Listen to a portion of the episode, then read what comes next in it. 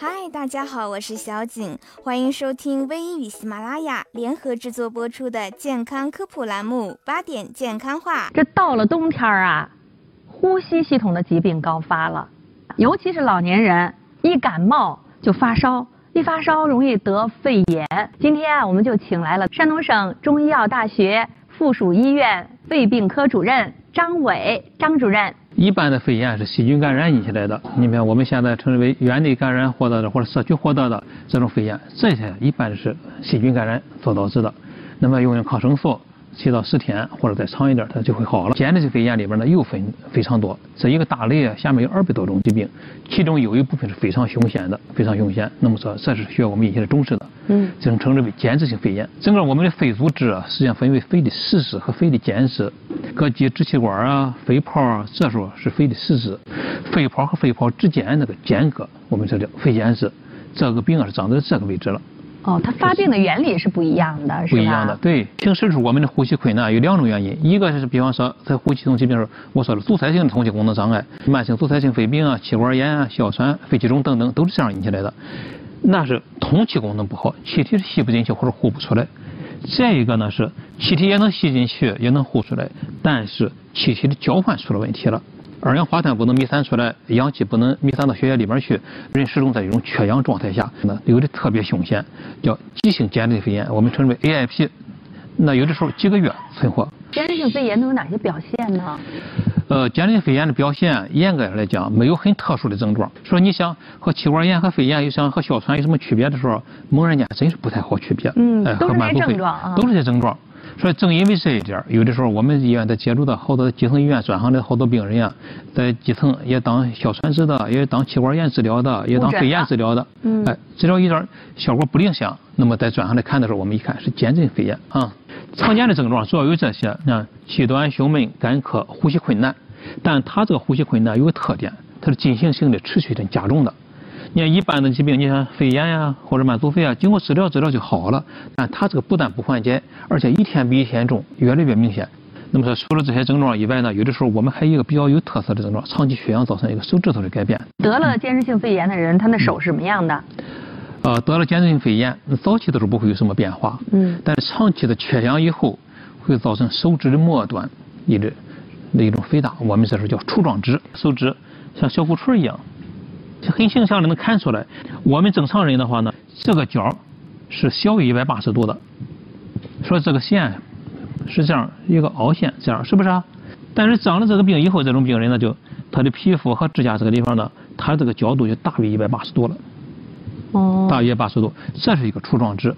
还有一个，大家可以，我们可以看一下，你看两个拇指对在一起的时候，中间能不能看到，能不能看过去的这条缝？两个拇指啊，拇指相对。如果要是有病的时候，会平起来或者再鼓起来啊。这样的话，如果鼓起来的话，背靠背，你还有什么缝你看不到了。所以这个杵状指有的时候是长期缺氧造成的。哎，还有没有其他方面的一些特征表现出来？除了这些症状以外呢，我们还要捕捉一些其他的信息。你比方说，有一些病人来我这就诊的时候，我总是问他，说有没有风湿啊？我们还要看一下有没有什么手指变色这种情况。如果有的话。有没有提示是不是有胶原系统疾病？嗯，这都是在这个内脏外边的一些器官，怎么跟这间质性肺炎有关系呢？我们见到一种说法是这样，嗯，接触凉水的时候，接触冷空气的时候，手发紫发白，手一阵白一阵紫，这种变化，在我们医学上这称之为雷诺氏现象。雷诺氏现象的时候，往往提醒这个病人有可能有胶原系统疾病。这个间质性肺炎它是怎么得的呀？原因是什么？呃，间质肺炎诱因特别多。嗯。不是说，之所以说间质肺炎分为二百多种呢，主要是它的原因。这二百多种原因实际上是，嗯。大体分分类的话，可以分为这样一些：有一些是吃药引起来的，你比方说一些抗心律失常的药、氨碘酮这类的药得注意。哎，经常吃这些药的时候要注意查查，说有会不会吃一段时间以后，如果有胸闷气短的时候，一定要注意做一个肺 CT 看一下。哎，有一些呢还用博莱霉素啊、氨甲蝶呤啊都可以引起来。那么另外有一些呢和职业有关系，和灰尘有关系。那么说环卫工人呀，是吧？还有下井下矿的工人，是吧？再一个呢，这些粉尘比较大的一些砖厂呀等等这些地方。另外呢，交警，也是直接注射啊，像交警，那么这个病和汽汽车尾气粉尘它，因为马路上这个还是这个粉尘比较大一些，我们我们容易忽视的。嗯。最近我在门诊还发现一些病人，来自于教师特别多。老师，哎，教师是不是写粉笔字儿的时候，是吧？你看我们大家听特别用心，都听明白了。嗯。就是教师他也不可能说是戴着口罩给学生讲课，对，是不是？嗯。另外呢，在我们身上。有，刚才我为什么说要有林诺氏现象啊？有没有口干眼干啊？有没有牙齿那脱落碎片等等？我之所以问这些事儿，就是要捕捉一下有没有胶原系统疾病、有风湿这一类的疾病的基础。在我们身上，实际上看到大约有百分之三十到四十的病人，简直是肺炎和胶原系统疾病有关系。哦。另外呢，和胃食道反流有关系。胃食道反流。对。我们见到好多肺纤维化的病人，间质性肺炎的病人，食道反流特别厉害。嗯，说现在也得有争议，说是到底是间质性肺炎、肺纤维化的病人引起来的食道反流，还是说是食道反流是引起的间质肺炎的一个疾病的一个诱因？哦，谁是谁的诱因还在争论当中。对，所以说在我们治疗的过程中呢，一定要对针对的这个反酸我们要处理。另外还有其他的这个病，我们也在发现，肺癌的病发伴发率很高。是不是治疗起来非常困难？是，嗯，治疗非常困难。所以这个病我老说，呼吸科的医生就是这个间质性肺炎是最考验呼吸科的医生水平。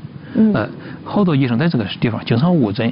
物质，所以也不是说是我们这个对这个疾病啊，这是我想呢，主要还是因为我们认识的少，哎，发病率前几年低，这两年随着雾霾可能是这空气污染重一些，发病率越来越高。嗯。治疗上呢，前些年非常悲观，说实话，没有好的办法。就像我讲过哈，那么叫急性间质性肺炎 AIP，存活有的三个月、半年，人就没了。嗯。那么这些年呢，对这个疾病的认识啊，越来越深入了，所以说并不是那么悲观。真是不好治的这种 IPF 只占百分之七左右，大约。哦。我们团队啊是中医肺病学的泰山学者团队推出来的，把这个病分为七个亚型。呃，在急性期的时候痰热有痰浊，然后缓解期的时候脾虚肾虚，但是这里边呢痰瘀虚毒始终贯穿着这一条主线。哎，所以说我们认为五大失常啊，又是气运失常、血运失常、津液代谢失常等等贯穿的始终，其中血瘀症是贯穿的始终的。说由于我们推测七个亚型以后，中西结合治疗呢，现在好多治疗效果还是不错的。嗯，哎，今天我们张主任啊，他是享受国务院津贴的，呃，所以说他手里啊有好药，有猛药，今天也带来了哈。蜈蚣这个药非常的特殊。但是在用准的时候，疗效非常显显著。嗯，除了蜈蚣以外呢，还有其他几种药，虫类药，我给大家展示一下。都是治间质性肺炎的吗？哎，对，都是在我用来治间质性肺炎的。好，咱一块看看啊。这是我们老百姓说的蚯蚓。这是什么？土源、土鳖。哦，土鳖。这是蝎子。嗯。这是蚯蚓。嗯嗯。这是什么呀？这是蛤蚧。那我就简单说一下，虫类药一般的它的这个作用力量比较强，我们中医叫作用迅猛。之所以为什么用虫类药呢？虫类药，因为我认为这个病啊是痰瘀虚毒在里边，尤其是瘀和毒在里边起着非常关键的作用。是不是要以毒攻毒。所以哎，要活血化瘀，要去毒。要去毒，所以说用的药冲的要多一些。嗯，你比方说全蝎，呃，这刚才这我们说的蜈蚣，大家都知道，这个是祛风通络的作用非常好。呃，祛风通络。再一个呢，古书上说呢，这个药它治慢喘。这个药我们称之为是土源，也就是说土鳖，是吧？哎，叫土源。这个药活血化瘀的作用非常好。哎，这个学名叫全蝎，啊，行你开处方了也可以开全虫。这个药呢，活血化瘀、通经络，还有止疼的作用。说在一些病人有疼痛的时候可以用它啊，止疼的效果比较好。这个呢没泡制的时候，你们肯定是认识的，叫我们叫蚯蚓，实际上就是地龙啊。这个是白干了，这个是晾干以后说成了这个样了，大家伙可能就认不出来了啊。这是地龙，嗯，这个比较特殊一点的，这个叫蛤蚧啊。蛤蚧呢是在广西这地方因为这个产量比较大，这个药。特别好，起到一种补肾定喘的作用。所以说，有的时候我在《本草纲目》里边曾经提到过，说这个药补的作用像人参一样。它从一某一个方面来讲啊，补肾纳气、补肾定喘效果非常好。哎，说一般的在治疗哮喘呀、治疗呼吸疾病的一些虚的、在补虚的方子里面，经常用到这个药。在临床上呢，我经常把这些药结合起来使用，比单纯纯西医、比单纯的那个不用虫类药的时候要好得多。今天的故事到这里就讲完了。其实我们微医平台上的医生还有很多故事值得分享，以此为鉴，下次接着讲给你们听。今天的节目就到这里，我们下期再见。